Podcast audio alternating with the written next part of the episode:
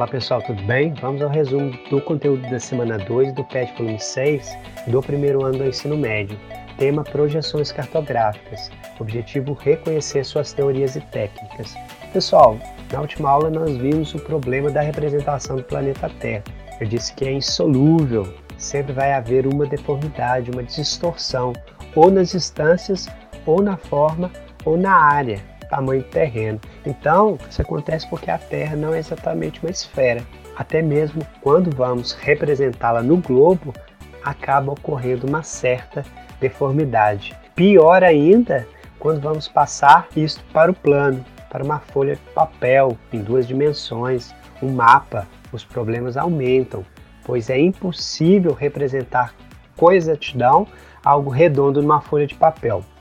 Devido a esse problema surgem as projeções cartográficas, que é o nosso assunto da aula. Elas existem para tentar ser o mais fiel possível.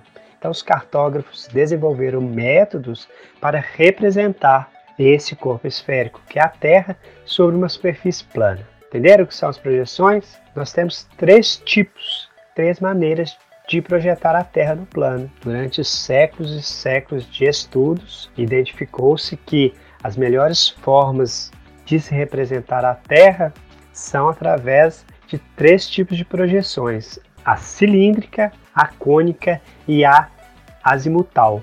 Vamos entender cada uma delas, as suas vantagens e desvantagens. Pessoal, projeção cilíndrica. Neste caso, a ideia é envolver o globo em um cilindro, Imagine embrulhando uma bola no papel de presente. No caso, a bola é a terra e o papel de presente é o cilindro aberto. Quando você embrulha uma bola em um papel de presente, ao abrir, você vai identificar o quê? Que o papel ficou todo amassado nas extremidades. Houve uma deformação, tá? Então, a ideia é mais ou menos essa. É impossível você embrulhar. Então, ao representar a Terra numa projeção cilíndrica, nós temos deformação nas áreas próximas aos polos. As partes de cima temos uma distorção, portanto, nas altas latitudes, usando um termo da geografia. As altas latitudes são essas áreas mais distantes da linha do Equador. A linha do Equador é a linha que divide a Terra ao meio, não é isso? Quanto mais distante da linha do Equador, nós temos uma tendência de maior deformidade. Essas projeções cilíndricas são as mais utilizadas no mapamundi, tá? Quando se quer representar, quando se quer mostrar a Terra toda, se usa projeções cilíndricas. Vamos para a cônica. Pessoal, o que é um cone? Nessa projeção cônica, a ideia é envolver a Terra em um cone. Imagina um chapéu de festa cobrindo a cabeça. Mais ou menos assim a ideia é de se projetar a Terra em um cone. Então, as áreas que ficarão representadas na projeção cônica são as de médias latitudes, nem tão perto do meio, que é Equador, nem tão perto dos polos, tá?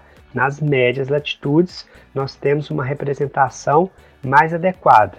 Neste caso, os paralelos vão ficar arqueados, viu?